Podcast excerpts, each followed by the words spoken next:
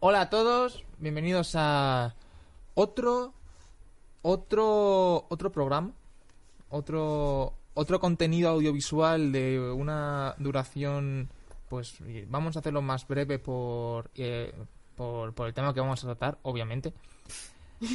Sí, y bienvenidos al que es el primer programa del año 2000, 2020. ¿No? Eh, Vamos.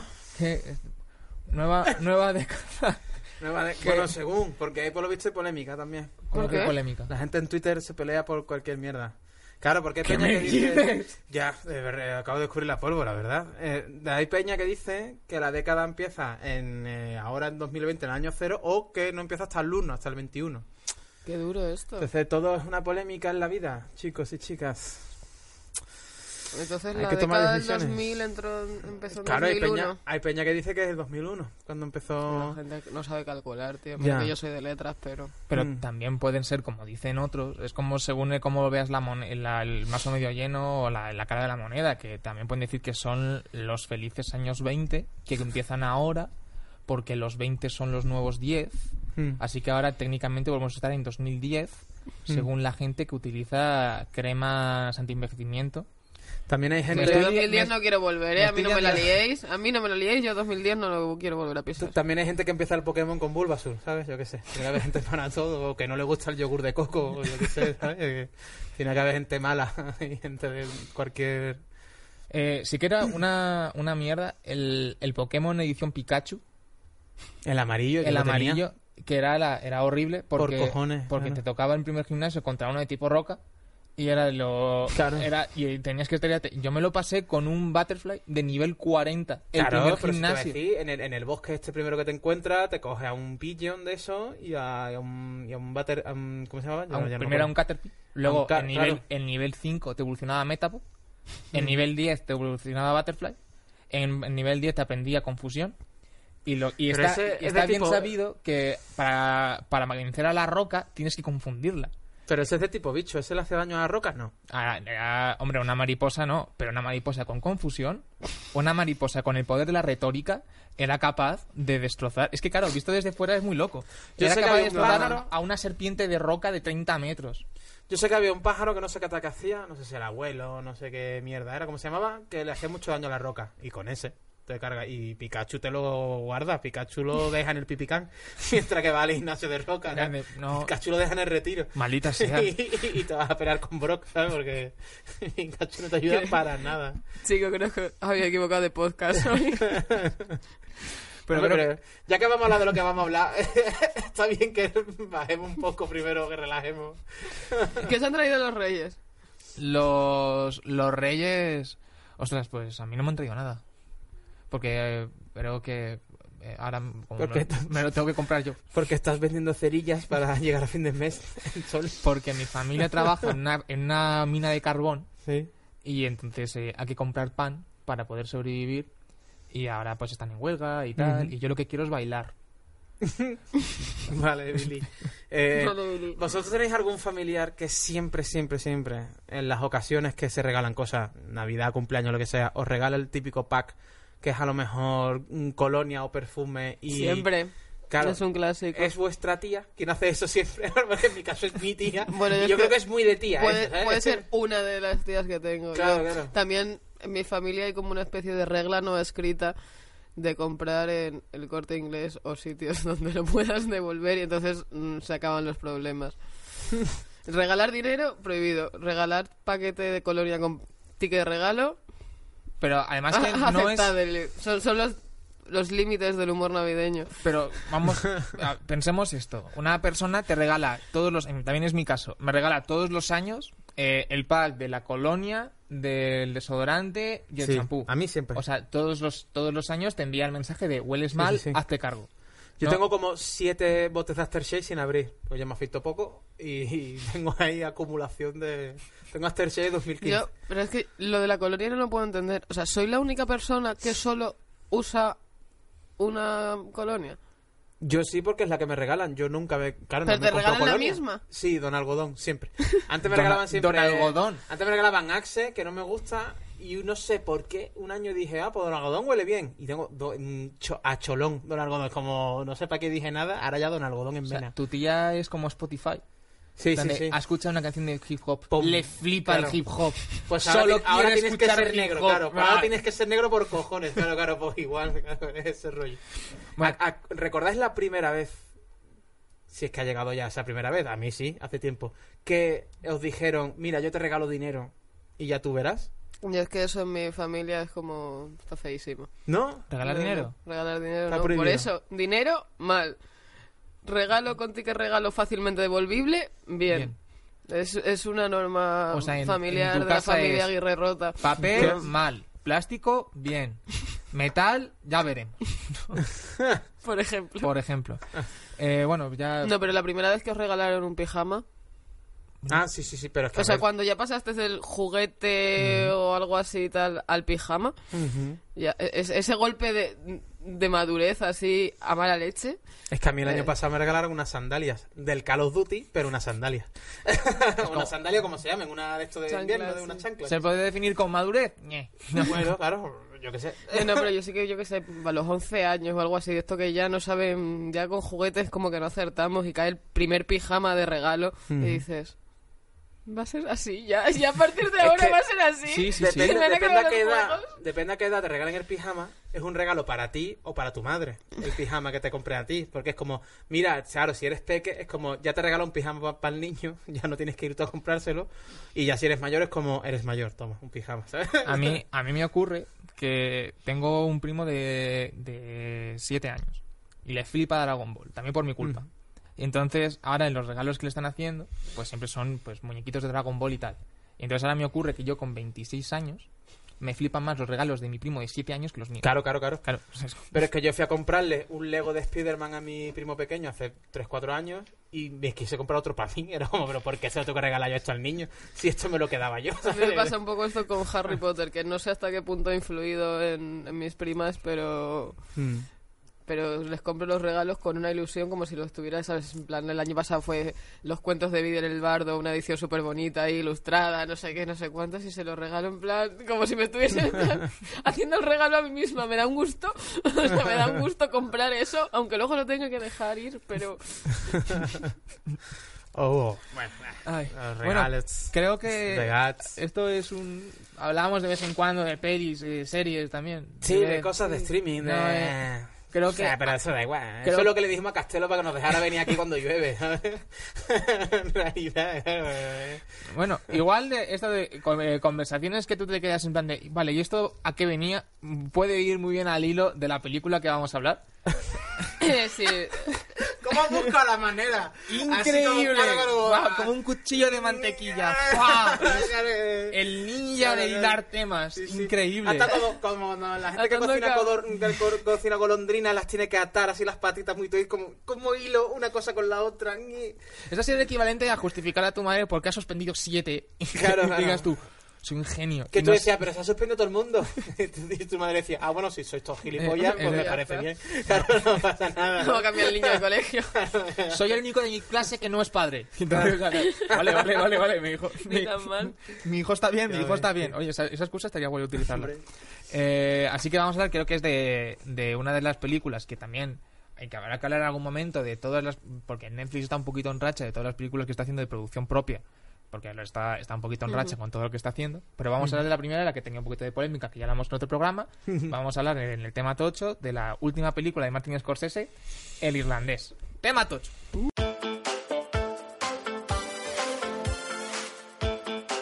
Iba a hacer una cosa y se me olvidó, pues con las prisas. Me iba a traer mi navaja toledana. En plan, vamos a hablar de irlandés. ¿A quién no le ha gustado? Pa, iba a poner la navaja aquí.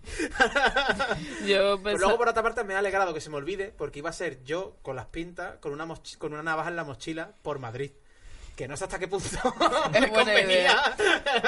Bueno, yo de algún rodaje no, se me ha olvidado y de repente me da cuenta que llevaba un martillo en la mochila en cualquier momento. Claro. Llevabas un martillo en la martillo. mochila. ¿Por qué? Porque de algún rodaje, o sea, curro en departamento de arte. Claro. Y, y Entonces, se, y se en algún momento se me había traspapelado un martillo y iba por el centro con un martillo. y, y, y yo estaba contenta. como- Espero que no sea cuando alguien te pida la nómina. Sí. Eh, yo con esto del irlandés, de jueguitos y tal, he estado intentando, lo que pasa es que ¿Cómo estuvo no he encontrado la forma. Pero estoy encontrando, estoy buscando todavía el filtro de Instagram perfecto, pero no he conseguido El filtro de Instagram perfecto para... No lo entiendo. para, pues igual que a estos señores les han Claro. puesto un puto filtro de Instagram en la Ah. cara durante tres horas y media de película. Vale, pues, vale. Vamos Para a... intentar parecernos un poquito más a, Bueno. a esta mafia. Vamos a entrar en, vamos a entrar en materia. Y yo ya voy a hacer la, la pregunta, que es la que ahora la que donde está donde está la chicha. Eh, porque aquí es donde está Twitter. ¿Sabes? Aquí es donde ahora mismo te, os podéis fuchar en Twitter. Bueno, a ti no, bueno, a ti sí, porque tienes una versión en Twitter que no eres tú. Pero no, pero no claro, habla, no habla. pero- Comuníquese Es verdad, no conmigo. contesta. Te pueden, te Esta, pueden tío. matar, no matar. El caso es eh, El Irlandés, la última película de Martin Scorsese. ¿Os ha gustado, sí o no? No, A mí sí. Aquí hay debate. fight, fight. Fight, fight. No, a mí no solo no me ha gustado, sino que sinceramente ha llegado a un punto que me ha dado como un poco de penica. Penica. Sí, o sea, me da pena que este señor, que me parece un gran director, estos grandes actores, hayan caído en, en un límite que está ahí casi en el ridículo eh, de una manera tan gratuita. Ridículo, ridículo, ¿por qué? Me, me pare- o sea, entiendo perfectamente y creo que es en gran parte el interés de esta película, ¿no? Que el señor Scorsese ha decidido, no sé si será la última, no lo creo, pero hacer una última gran película de gángsters con sus actores de siempre, que son unos actorazos tal y cual, y esta especie de odisea de montar este proyecto tan, tan tocho.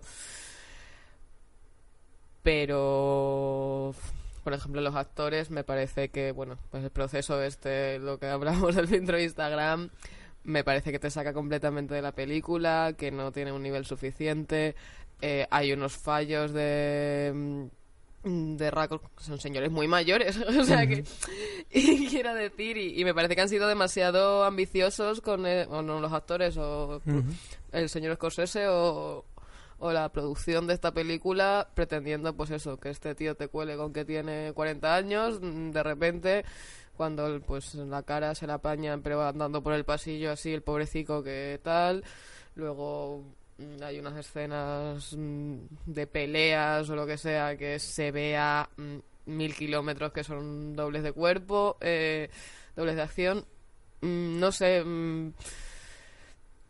me parece que roza un poco este punto en que te... A mí me entraba la risa, o sea, vi la peli con vosotros, o sea... Y no es una película o sea, cómica, me parece que tiene momentos tanto de dirección como de guion muy buenos, o sea, no, no, esto- no es que diga "Uf, qué mierda de película es para nada, pero para mí la mm, duración de esta película es desmedida, o sea, yo no fui capaz de vermela del tirón. Quiero decir, es que estamos hablando además de este tipo de películas que ya en una película normal llevas hora y media de espera, este quién era, porque no sé qué, porque este era el que había conocido tal. A mí se me funde el cerebro, o sea, yo personalmente soy incapaz de mantener la atención en este tipo de trama durante tres horas y media.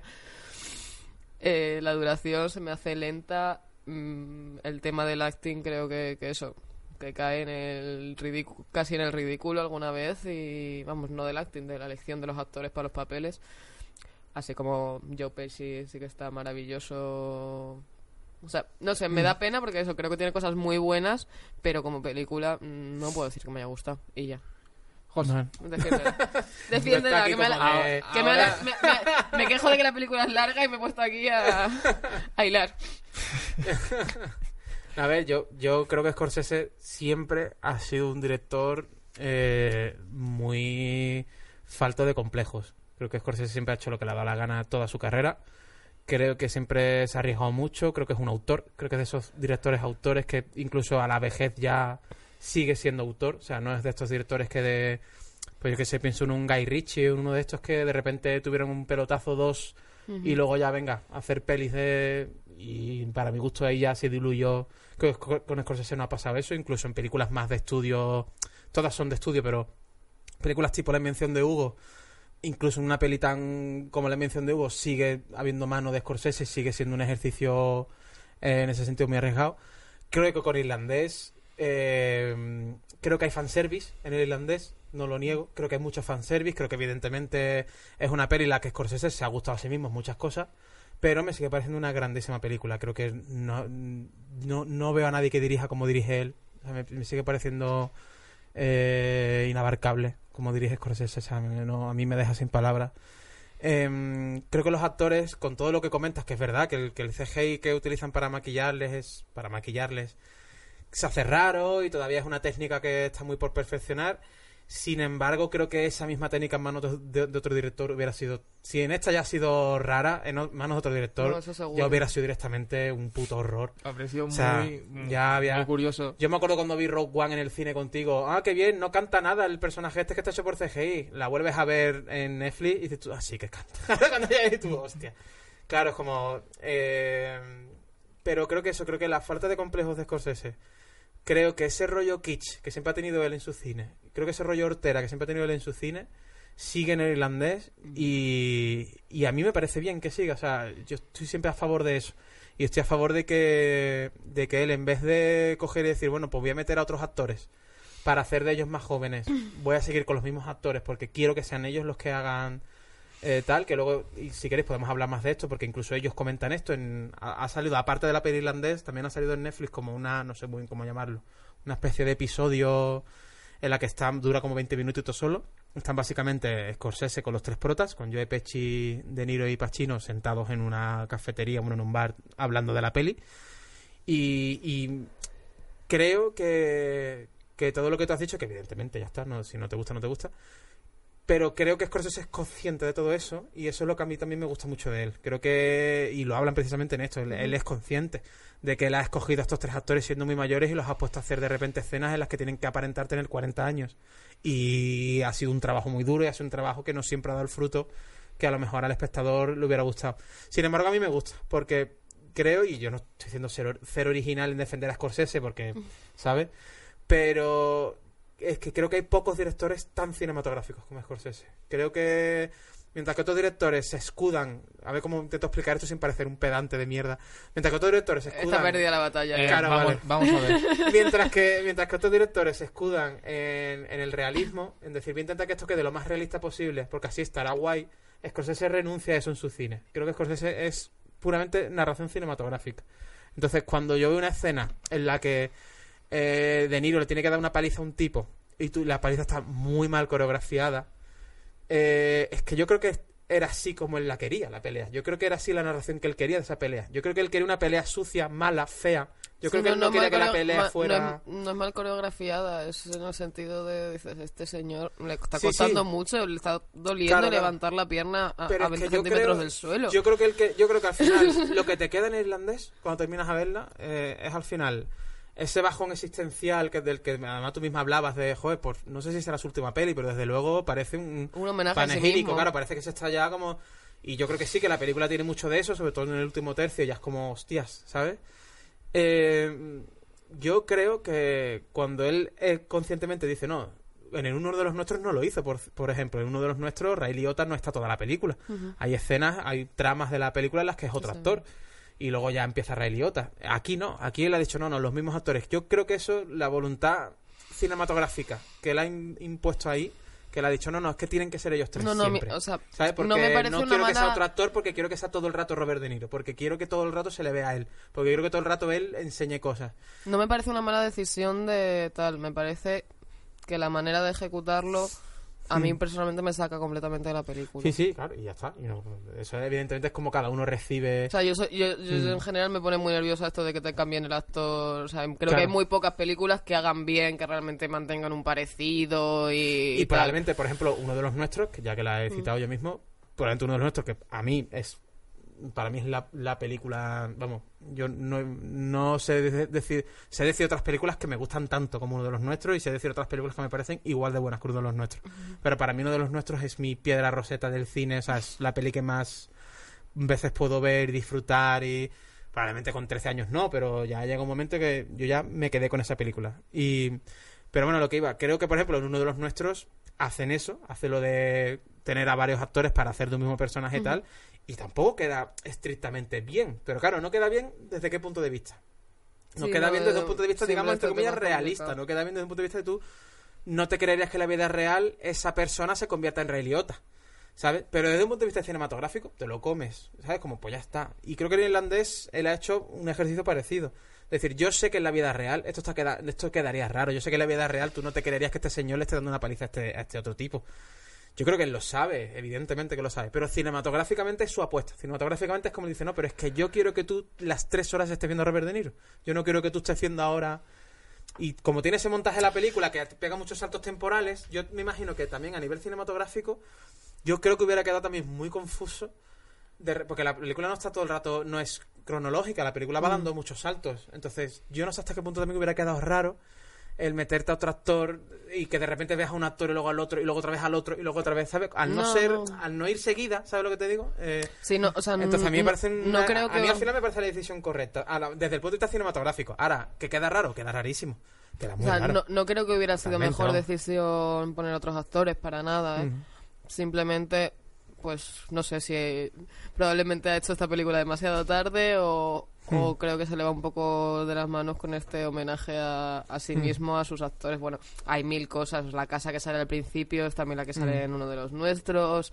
eh, uno de los bares que sale también salen en otras películas. O sea, sí parece que hay me parece, fanservice me parece en la demasiado bueno y es un fanservice que funciona o sea sí, quiero sí, decir yo tenía un hype tremendo con ver esta película con estos actores con esta trama de volver a pues después de la que hizo de Silencio que también la podéis ver en filming. Ah, a mí me encantó sí a mí me flipa silencio. A a mí me no- encantó. me gustaron mucho muchas cosas también se me hizo un poco cansina por- ejemplo, Y- y, Silencio- y me parece que es una película que hay algunos actores que defienden muy bien y Liam Mm. Neeson me parece que Sí, está, Liam está, Neeson está está- penosico pero por ejemplo Liam Neeson, nivel de al hilo de por, no cambiar de tema pero seguir hablando o sea seguir hablando de este tema pero ya que has sacado silencio en silencio él hace otra vez una cosa que es puro cinematográfico pero que no se corresponde para nada con la realidad pero da igual porque Scorsese solo piensa en el cine. Scorsese no- yo creo que no es un director que piense en vale es que si cuento esto así no va a quedar vamos a utilizar el término realista aunque solamente no sea el más acertado pero bueno yo creo que a él le da igual él lo que quiere es que quede cinematográfico él lo que quiere es que quede ta- en silencio los protas son portugueses se van a Japón en silencio no escuchas nada de portugués y muy poco japonés. En silencio todos los personajes hablan en perfecto inglés, ¿sabes? Es y evidentemente tú lo estás viendo y te han dicho que esos personajes son portugueses, te han dicho que tal, pero da igual, ellos hablan todo el rato en inglés. La película en versión original es en inglés. Y tú dices, pero no son portugueses. Y dices, ya. Pero yo creo que es la manera de Ah, Scorsese ah. de dirigir de hacer, es, pues, es de otro tiempo. Antes hacían así y él la sigue haciendo sí así. que te, recuerda mucho al, al, al estilo que también está un poco, digamos, eh, perdido. A mí lo que me parece de esta película, que sería lo que es, eh, podría yo la defino que sería la palabra homenaje. Es, no puedes disfrutar esta película si no has visto antes las obras que ha hecho antes, si uno de los nuestros, si no has visto Casino, si no ves todos los detalles Mm. que puedes los puedes considerar como huevos de Pascua, de ah, esta es la casa que utilizaron y tal, pero también el también el texto, también estamos en un, con una persona con la capacidad de narrar que en, en mi opinión ya ha demostrado que en que es capaz de mantener una película de larga duración con un ritmo tre- con un ritmo trepidante Mm. como puede ser el ejemplo del Lobo de Wall Street. ¿no? Es un- Mm. Y en este caso, que te puedes tener que dura como dos horas, dos horas 45 minutos, por ahí. ¿Cuál? o El de Ah, Wall Street. Pues yo qué sé, por ahí. Por, por- por Por ahí ahí sería, sí. y, es, y él tiene como un ritmo muy diferente, muchos más, muchísimos altibajos, Ujú. muchísimo... eh, ahí entra como los componentes muy habituales de que es el tema, de- tema de drogas, el tema de tal. Es como... También es otra visión del poder como que hacen en este caso. Y, y aquí es... Lo, lo hace el, el homenaje primero, que es el reparto que tiene. Es la primera vez que trabaja con Pacino, por, Con por- Pacino. por, ejemplo. Es Es, curioso, como es la- curiosidad, como Sí, que sí, porque- nunca habían trabajado juntos. No, y además es como que si, o sea, yo pe- pienso en Pacino y doy por hecho que ha salido en las películas de Scorsese. ¿Verdad? O sea, Claro, claro. Y luego lo piensas y dices, no, No. espera, en No, realidad. es como los nombres los, los no, nombres pero- es como que realmente entra, así como De. Niro, mm, tienen nueve películas con Scorsese, que es una y- animalada. Y las más icónicas prácticamente las Sí, tiene sí, con él, sí. claro. Y además Da- das con- por hecho que, y por que ejemplo Pacino para también y no. Pues no. y era y era su proyecto era como y este es el, el final de, de mi ciclo de películas de gángster porque no, no se me ocurre otro director que haya tratado con más mimo este este género cinematográfico Bueno, sí los hay, a ver, bueno, Brian De Palma también hizo... Bueno, sí, sí, pero los hay. Pero sí, es verdad lo que la- las icónicas son las- y a lo largo el del padrino, tiempo ¿no? De Coppola, sí, pero sí, estamos hablando a lo largo del tiempo también Claro, claro. en 2008 tenemos infiltrados o sea es una Mm. que también son eh, todos tienen sus Sí, no, desde luego el cine bajuno el mejor ha sido el de Scorsese. Y a- y a mí, por Hablando ejemplo- mal y pronto, al final, No, desde está- malas calles. Y el dar esta humanidad a... Eso sí que me parece que lo hace muy, de una manera muy especial. Es estar Mm. tratando de malos malísimos, por así decirlo. Y son personajes con mucha humanidad dentro de- del género gángster que mm, piensas en género gángster y lo, lo básico es qué está pasando, quién está engañando a quién y Mm. les aporta una dimensión a los personajes muy muy interesante.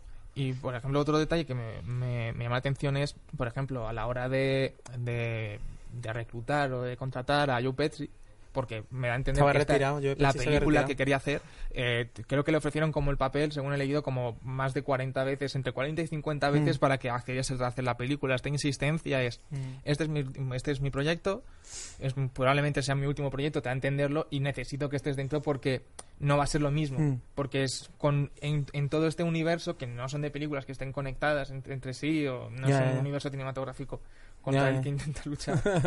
Pero, y entonces creo que lo que, creo que es lo que lo hace, creo que es lo que lo hace bonito. Y es, y el, el utilizar el concepto del filtro de Instagram es podría haber utilizado otras cosas, pero es que tienen que ser ellos, tienen que, tengo que hacerlo con ellos, es mi fin de ciclo, y a lo largo de toda la película te está explicando lo que es el, lo que Scorsese ha vivido, lo que toda su, toda- la ha vivido hasta ahora, que puede ser el paso del tiempo, y, y además choca bastante de cómo ahora la, la trepidancia de películas de que se refugian en una contingente de efectos especiales y, y de explosiones y de tal, ¿no? Que podría haber tenido, eh, que podría haber utilizado, que más asesinatos, más, más tal, ¿no? Él lo defiende con unos diálogos que también te pueden llegar a tener entretenido, pero también estamos, creo que ahora tenemos un poco la, la mala costumbre y también pues, ha perjudicado mucho que la hayan estrenado en Netflix, en, directamente en, en cine, digo en cine, en, en streaming, que te, tu capacidad de distracción, que no sea en el cine, eh, aumenta bastante. O sea, Mm. puedes tener el móvil y, y las tres horas, las tres horas y Pero es lo, media. es lo que venimos hablando, tanto si te ha gustado como si no irlandés, es lo que venimos hablando, to- todos estamos de acuerdo, es que Martin Scorsese es un director atemporal, a Scorsese le da igual, no le da igual porque luego él tú lo ves en entrevistas y tal y él es muy consciente de... O sea, no es- en ese sentido no es, no es un director tan polla vieja como hay otros directores, Martin Scorsese siempre es muy... En ese sentido siempre ha sido muy moderno, pero... eh, mm, yo creo que él es consciente de que ha hecho una película muy larga, de que, o sea, yo no creo que él para nada diga, no, no, es que ahora los chavales de ahora no saben ver películas. Yo nunca he escuchado cosas tampoco rajan en ese sentido, más allá de la, la coña esta de Marvel que hizo. Que no sé si habéis visto ahora, bueno, salió la, la noticia de que el CEO de Disney se quiere reunir con él y tal, con Scorsese, lloriqueos. Y... Pero es eso, es que siempre yo creo que es un director atemporal, porque de repente lo estaba petando, había hecho, y de repente hace Toro Salvaje, en blanco y negro, larguísima también, sobre todo para su época, Ujú. ¿sabes? Como que siempre ha sido así, Scorsese, es que siempre ha sido así, o sea, es que... Pues digo que incluso en irlandés hay cosas que se pueden considerar incluso fanservice totalmente, o sea, siendo Scorsese muy consciente de que es él Sí, y que esta peli es suya, que la ha hecho él, o sea, muy autoconsciente de sí mismo, eso está claro. Y bueno, no sé si, porque estamos hablando del filtro de Instagram y tal, no sé hasta qué punto, mm, porque hay cosas que hemos hablado antes de empezar a grabar y por si alguien no nos sigue un poco en este sentido, la colla que tenemos con el filtro de Instagram es, sin caer en spoiler, porque esto es los 10 primeros minutos de película, la peli empieza con Robert De Niro muy mayor, muy mayor, muy mayor, y él empieza a recordar cosas. Entonces, como hemos venido diciendo, siempre son los mismos actores los protas. El- lo que se ha hecho para las escenas en las que ellos son más jóvenes que, que en la actualidad, digamos, eh, ha sido la empresa ILM, que es la empresa de efectos especiales de Lucas y tal. Lo que se le ha metido es eh, CGI a los personajes para que para que parezcan más jóvenes y tal, que nosotros vimos la película Y los ojos tres- azules. y unos ojos azules que parece que van a lanzar rayo láser, Robert De Niro, Bueno, por bien. los ojos. Parece, parece Clark Kent en alguna Y una escena. cosa que, que sea... que Y es verdad que los tres que vimos la película juntos, mm, ¡fua! de repente fue como, hostia, claro, claro. Pe- Pero Pero, y, ellos- y, y Scorsese lo dice en el programa este de 20 minutos este que os digo, él es muy consciente de eso. Él lo sabe. Y los mismos actores lo decían. Dice, hostia, qué raro se ve. Y hasta que más o menos te acostumbras. O no. Pero bueno, más o menos ya llega un momento que dices tú, bueno, pues ya está. Pues es así. ¿Sabes? sí, y, punto. claro, y- Tu cabeza deja de luchar por entender Claro, lo que estás viendo. Y además que comentaban que era un poco como, como la pullita o la venganza de Scorsese utilizaba esa técnica que ha sido perfeccionada por los estudios que son de propiedad de Disney de por- No, no creo, pero Sí, si o el sea, John Lucas es van- amigo de él de toda van la a- vida. Y, ya, pero, pero y la, pero la empresa no es suya, ya la vendió. Bah, pero no, creo sea, yo. eh, Bueno, no sé. O sea, ya no, yo sé. no es Yo creo que sacado tú un salse un poco. Sí, sí, no, no, esto ya es, esto- es- es esto lo ha internet sacado. volviéndose loco. Sí, esto, esto Claro, es, yo esto creo es que puro, esto es puro clickbait, ¿no? El, Sí. que- el que más le da. Pero, en cierto modo, podría decirse que sí. O sea, que podemos titular este capítulo Scorsese le revienta la cara a, a Kevin Feige. A- A, ver, a ver, a ver Robert Downey Jr.. claro, claro. Pero eh, sí, yo creo que también lo que dices es una técnica que está ahora como dando sus primeros pasos y que ahora, y, Mm. y quieras que no da muy mal rollo cuando lo ves y sobre todo cuando ya nos Mm. hemos acostumbrado a ver la cara ya de, de Mm. Robert De Niro durante tantos años durante tantos años hemos visto cómo ha envejecido con el paso de los tiempos hemos visto cómo ha sido el padre de Ben Stiller entonces ya no me lo pongas ahora con 20 años o sea, es como ya es muy extraño y, Y sin embargo, cuando ves este capitulito en el que ellos hablan, te hacen, ya, ya, te, te hacen la comparativa de, como el making of, ¿no? De sin CGI con CGI. Y cuando te lo ponen en la misma pantalla, pantalla partida, a la vez lo- los dos planos, flipas. Dices, "Hostia, es verdad, sigue quedando raro, es una técnica todavía muy por mejorar. Pero flipas. O sea, es una sí, técnica muy sí. por mejorar dentro de, lo, dentro de la hostia que es la técnica. Dentro de que es la, mm, la caña, ¿sabes? Y yo creo que sobre todo te saca por, por el propio género de la película, que a lo mejor Mm. lo ves en la misma técnica, realizada de la misma forma y tal y cual en otra película más de fantasía o Mm. lo que sea y no te genera ese Te da tal, igual. pero como estamos acostumbrados como a este rollo realista, Ajá. quiero decir, ves la mm, Benjamin Button, por ejemplo. Y, y que Sí, además, ya, que además ya se está quedando viejita y sabes que eso es CGI, también estás acostumbradísimo a la cara de Brad Pitt de, de toda la vida, pero como ya te estás metido desde el primer momento en esta especie de realismo mágico, no a mí, por ejemplo, no me saltaba Mm. Como estamos, como ya eso está mezclado y por supuesto no te salta cuando estás viendo una película tipo superhéroes o Mm. fantasía o Narnia o yo qué sé. Como ya estamos acostumbrados como a este realismo más como sucio de, de estas pelis, oscuro y tal, yo creo que es más que nada como eso, como que a este género no le pega Mm. o por ahora no se ha hecho, entonces te saca, te saca más. Y además que Robert De Niro, que es un actor que ya hemos visto de joven. Entonces ahora lo ves de ya, lle- y ya llevamos mucho tiempo viéndolo también de mayor. Entonces ahora de repente te lo quieren volver a vender de joven otra vez y dices tú, no, yo lo vi de joven de verdad. Y no tenía nada que ver. Y no tenía esos ojos. En otro, claro, en otro proyecto no habría sido necesario porque eso era únicamente y expresamente para este. Porque no, no sé cuál qué relación tiene Robert De Niro más, eh, más íntima, por así decirlo, con un director que no haya sido Scorsese a lo largo de toda su carrera. Robert, bueno, sí, probablemente. Han tenido sus más o menos, se pelearon, dejaron de trabajar juntos, bueno, yo qué sé, la- los egos y las cosas. Pero así que haya trabajado Pues, tantas le, veces. le debe, yo creo que Yo Robert creo De Niro que- le debe su carrera a Sí. este señor sin ninguna duda. Yo creo que no, bueno, con El Padrino 2 ganó el Oscar, su primer Oscar, yo creo, ¿no? O, el o segundo. O sea, eh, Robert De Niro, si no me equivoco, ganó por Toro Salvaje y por El Padrino 2. No sé, no, ahora mismo no recuerdo cuál fue el primer. Creo que El Padrino 2 fue antes. Sí, porque creo que Toro Salvaje es del 80 y, o del 80, 80 y pico ya. Y Padrino 2 es del 70 y nada. Bueno, también para, para ir aclarando, Mm. por, por detalle, casi todas las películas de Scorsese, si tienes Amazon, lo vas a flipar porque están todas. Entonces, Sí, en Netflix hay unas cuantas. No sé, o sea, creo que está Malas Calles y no sé cuál más. uno, de los, más habrá. uno de los nuestros también está... ¿En Netflix está uno de los nuestros? Sí. Ah, hostia, vale, vale. Sí, y, eh, y en filming, yo que sé que me parece que es una de las pelis menos conocidas que es mm, rara para ser de Scorsese, es su segunda peli. Sea, bueno, aparte de que está también Mm. Casino, Toro Salvaje, eh, Silencio y, y los dos docus que tiene, que el, sobre todo el del último Vals, que es de la... Mm. eh, El concierto de The Band. concierto de The Band, me parece... Yo hace poco me vi el de No Bob. Dylan. mm, Es el último Sí. concierto de, Mm. de The Band realizado por Scorsese Es en un código completamente Brutal. diferente a la manera que hace cine de ficción Mm. y está muy chulo. Y totalmente diferente a cómo se hacen los demás conciertos que Mm. puedas ver en tu vida. O sea, no tiene nada que ver cómo dirige él el concierto ese, como... Sobre todo ahora que en YouTube que te pones te puedes ver un montón de conciertos y eso y es como, ah, multicámara, pum, pum, pum, todo el rato pinchando aquí, allí. Y el de The Band es como un plano fijo, tres minutos, del nota haciendo un solo de guitarra, pum, ¿sabes? Y es brutal. Y está también la de El tren de Berta, que me parece Mm. muy, muy interesante, es su segunda peli. Y es también, o sea, ya toca completamente el mundo eh, gángster y además mezclado también con política, sindicatos y estas cosas, Mm. pero con una protagonista femenina, que es algo bastante raro en el... Sí, a mí eso es una cosa del irlandés que echen falta. Porque a mí los personajes femeninos de, de Scorsese siempre me han parecido muy interesantes. Mm. Y en el irlandés no. En el irlandés no hay ningún personaje femenino así. No, Y, además, eh, la trama de la hija O Sí. sea, con la- siempre tienes esta sensación Mm. de va a pasar algo con la hija. Va a pas- o sea, e- esto sí que me Mm. pareció, la un- o sea, a nivel guion, la única Mm. pega que puedo decir es como, tío, me estabas vendiendo que iba- me está generando una tensión ahí con la niña, que, que es tal, y luego se queda nada. Que A luego mí- también volver a ver a Anna Paquin. Es, bueno, es que creo que esta película es un homenaje al cine en general. O sea, volver a ver la misma peli a Anna Paquin y a Harvey Keitel desde el 93 del piano. A mí me... A mí me faltó Ray Liotta.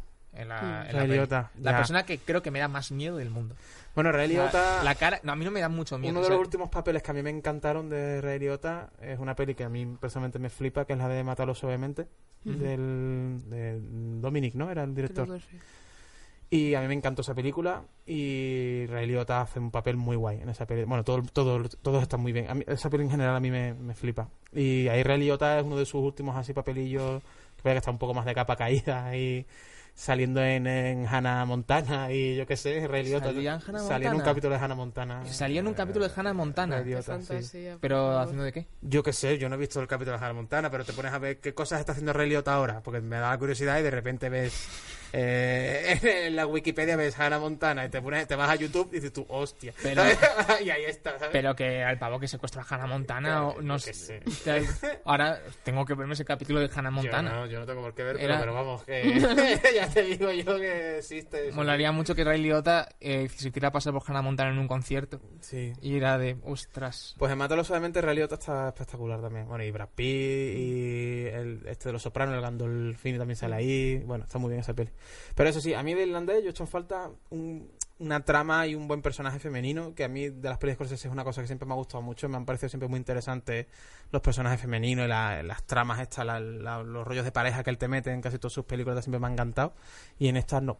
Y yo sí que es verdad que eso lo he hecho un poco en falta, pero bueno, tampoco es una... Hay que, porque, quiero decirte, es una cosa que he echado en falta yo Sí, no, y no, ya no, está, no, pero si no quería una- hacerla, pues no la ha hecho y punto. Tampoco, ¿sabes? No es como una cosa tal, No pero le yo... puedo reprochar algo que a mí me hubiera gustado y que él ha decidido no meter, ¿sabes? Sería un poco No, injusto, pero yo bueno. creo que sí que, o sea, para mí se queda demasiado...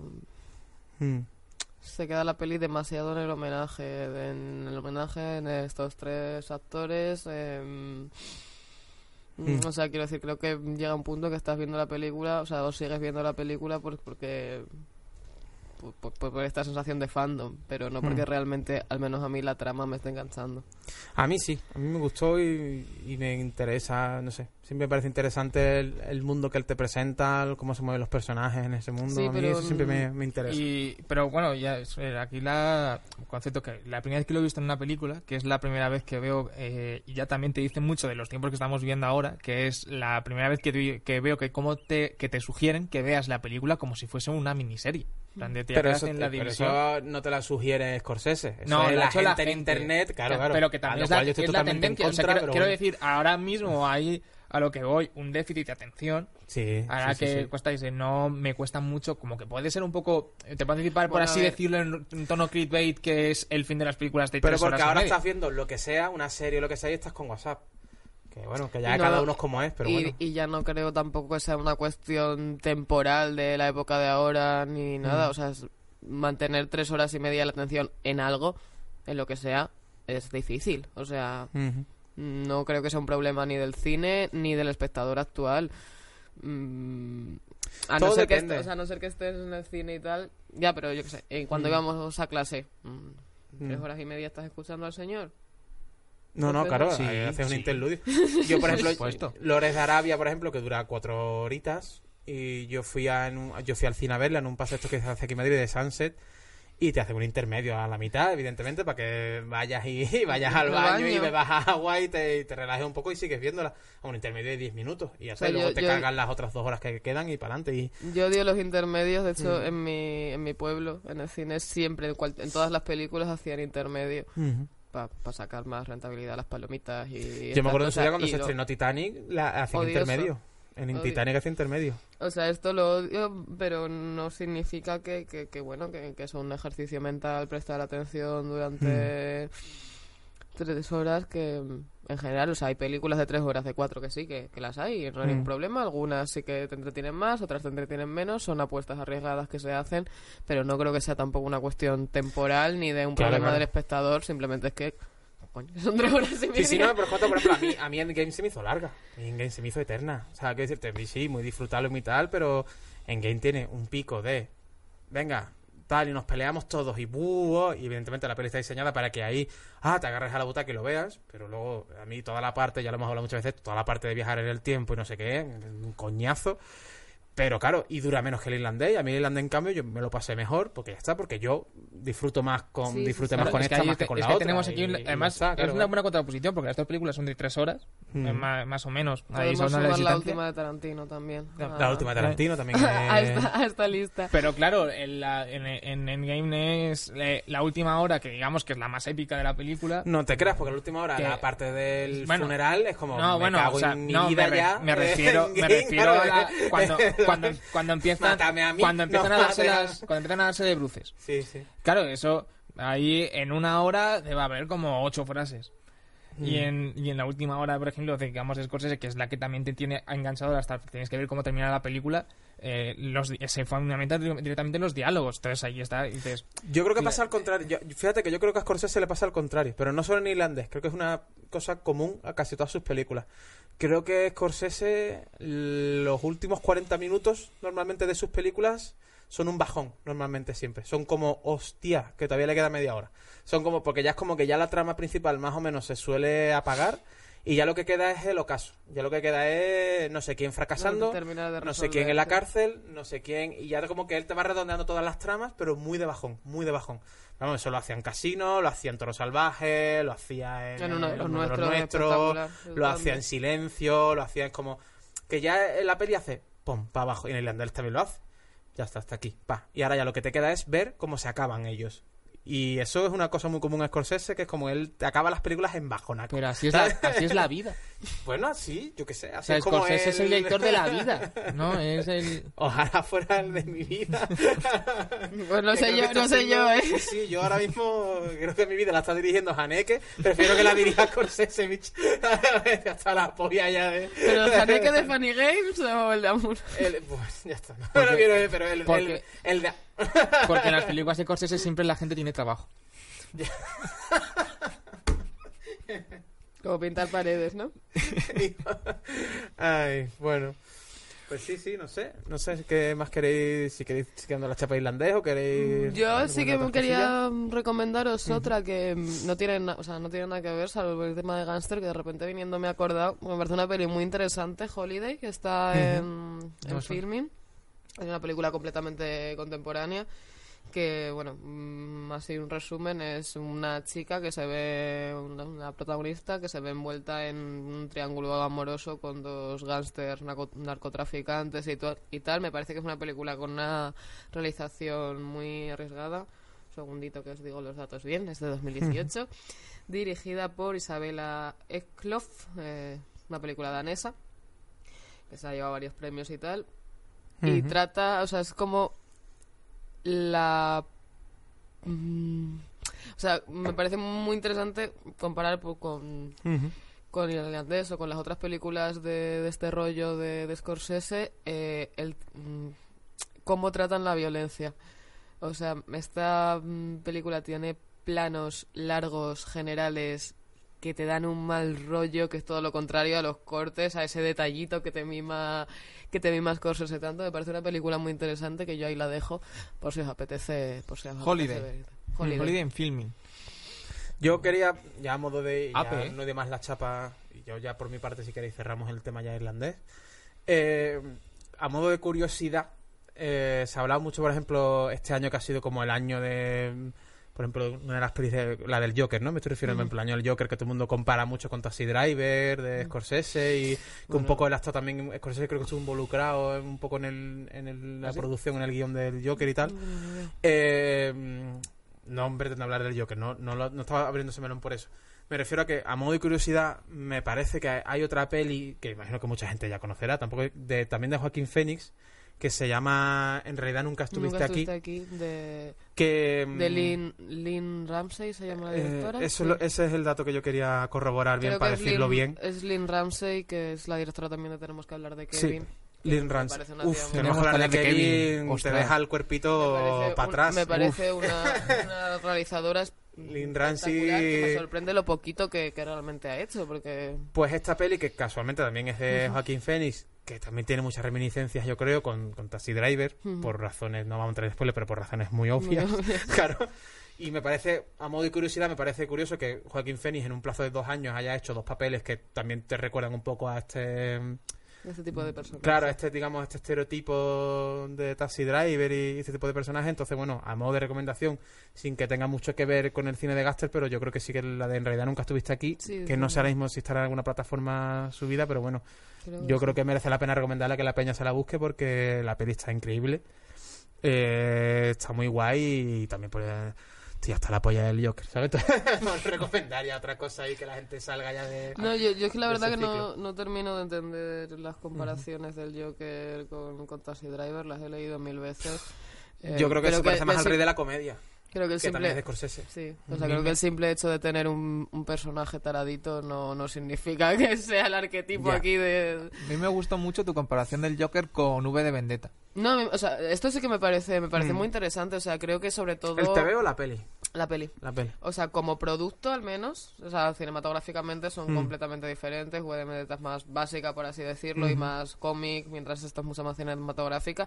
Pero yo creo que como, como productos son productos muy similares, en el sentido de son productos que tienen una carga política, eh, que intentan crear un fandom con unos signos muy claros, pues las máscaras de V de Vendetta, las caras de payaso del Joker, eh, y, y con personajes así un poco fuera de tal, que Sí, se, dirigen a, se dirigen a este rollo antisistema, Ujú. dirigido a un público bastante, o sea, a un público muy amplio, pero que claramente donde va a crear un fandom es en un fandom antisistema que, que es siendo cine de Hollywood es raro que se metan en ese berenjenal y claro mm, V de Vendetta que realmente es de hace 10 años No, más, más. 15 Yo creo que más. 2004 tiene que ser. Por ahí, ¿no? Será ahí. la Sí. peli, el TVO La es peli, sí, más, más anterior. la sí. peli eh, quiero decir la carga política era como completamente anarquista a tomar Mm. por culo todo el sistema político Mm. tal y cual y 15 años más tarde en, la- en la- en el contexto político actual que tenemos simplemente es como por favor seguridad social O sea, ya no podemos pedir ya, ya, ya no nos atrevemos a pedir nada más o sea me- de verdad me parece un poco escalofriante porque se- creo que son películas que claramente tienen un estudio de mercado detrás muy tocho Mm. y que realmente este, esta sea la, la crítica antisistema de, de una película de 2019 mm, me parece muy heavy. Pues estamos con Trump, con aquí el amigo Boris y, y el panorama que tenemos, pero me parece que, que da, da susto. ¿eh? A mí me, a mí me gusta, me gusta pensar que, que el anarquismo se ha venido abajo por culpa de la roba. O sea, de, ya, ya no puedes ser anarquista en Twitter porque mencionas a gente sin querer. Entonces, me, me hace- me hace muchísima gracia esto, en plan de, íbamos a conseguirlo, pero me cago en la leche. Yo se me con V. eh, y aquí, pues, venga, ya está. Llamadme lo que queráis. Pero mucho mejor el cómic que la peli. Eh, o sea, que el cómic es mucho más profundo. La peli está, está bien, la peli no, no está mal, pero es más superficial. En el Sí, sentido, no, el eso es como no- mucho más. Incluso ideológicamente, la peli es, incluso en algunas partes, contraria al cómic, contraria a Alan. Moore. Eh, Alan Moore, por ejemplo, en el TVO, yo, aquí cada uno tendrá su visión, no glorifica a V, no lo hace, digamos, el... También es verdad que V, eh, V de Vendetta es una etapa a lo mejor en la que Alan Moore era un poco más romántico, más naif, más que él mismo lo dice, hombre, y es lógico, y como creador y, y como ser humano tú vas creciendo, vas teniendo vivencias y a lo mejor pensás de una manera y luego vas dándote cuenta de que piensas de otra y ya está. Y V pertenece a una época de Alan Moore muy... no puber, pero que sí de hace ya muchos años. Pero yo creo que, por ejemplo, refiriéndome al V del TVO con respecto a la película El Joker de Joaquín Phoenix, por hacer un poco la misma comparación que has hecho tú, pero yo voy a referirme al del TVO y no a la peli, en el caso de V, eh, mientras que V sí que hay un romanticismo detrás, sí que hay lo que tú dices, sí que hay una ideología en la que tú dices, joder, pues. Evidentemente no te lo puedes tomar por lo literal, pero sí que te hace clic en ciertas cosas en la cabeza, sí que tiene un Sí. ideal romántico que incluso es bonito, sí que, bueno, tiene sus cosas tal. El Joker, eh, yo creo que solo puede ser el héroe de un niño o un adulto pajero incel al que no le han hecho casito y decide, y decide vengarse y convertirse en un misógeno y justificar que es un mierda porque dice que el mundo lo ha hecho así. Bueno, y punto. bienvenido a. Twitter. y quien considere que el Joker es el héroe de la película del Joker, eh, que se lo haga mirar. Es el protagonista, no es el héroe. Me gusta pensar que... el Joker eh, es un puto Y mierda. hemos, la- hemos terminado hablando del Claro, Joker. Tenía la- que pasar en el algún Joker momento, es un puto ¿no? mierda. La está, versión ¿sabes? na- A mí me uh, flipa la película, pero el Joker es un mierda. o sea, está, me, me gusta, como lo has Es el malo, que vamos, es el, puto malo. El bueno es Batman, ¿no? O sea, el, el Joker es el malo, joder.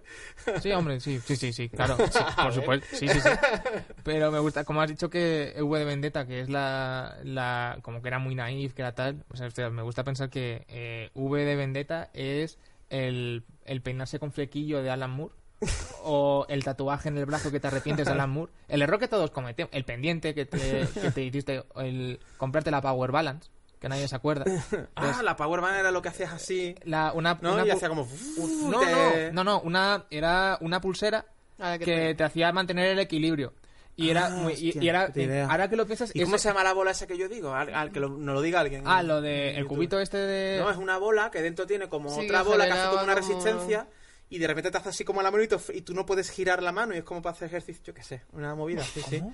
Era una bola y dentro tenía como una esfera también, entonces tú lo movías y se creaba como una especie de fuerza centrífuga en la que lo de dentro iba en una dirección, tu muñeca en otro, y de repente a ti tú llega un momento que tú ya no podías mover la muñeca porque eso te, ¿sabes? Una movida. creo Y- que era que tu cerebro petaba y digo José es hora de dormir no, no, no, llevas bueno, siete pues horas busca- haciendo esto Busca de esas mierdas, ya veréis como yo la- lo he hecho yo, no me lo han contado. Y, y de verdad que te pasa eso. Sí, sí. El- guapo. Eso que se lo ponga a Scorsese a a Robert De Niro, hace la mano esa. Falta la próxima peli.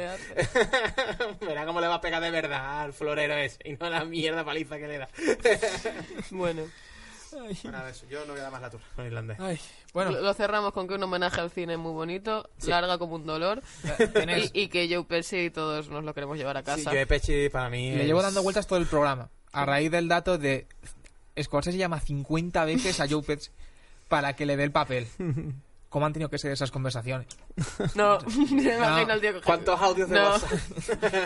y yo empecé diciendo otro audio de dos minutos de Marte. Además, que verse las entrevistas de Scorsese tiene que ser horrible mandar un audio de WhatsApp porque como mueve las manos, eh, yo, era, no, era tal, como aquí unos vaivenes de audio increíbles, ¿no? Pero como de, Yo he pensado, venga, mira- vamos, eh". Yo he Pechi mirando el WhatsApp, viendo los audios de Marte, igual que vosotros cuando veis un audio mío, ¿no? Sí, más o "Fuá, menos. Hostia, Estaba- claro, no venga". quería ser yo la que lo claro, dijera. Claro, tres minutos de audio, me cago en mi Mi- puta minu- vida. minuto y medio. Claro. Era- ¿Qué ha pasado ahora? Claro. Pues nada, chicos. bueno, pues eso. Yo creo que. Feliz 2020. Mm. Y si veis el irlandés, feliz 2021. Así que nos vemos la semana que viene. ¡Chao! Bye.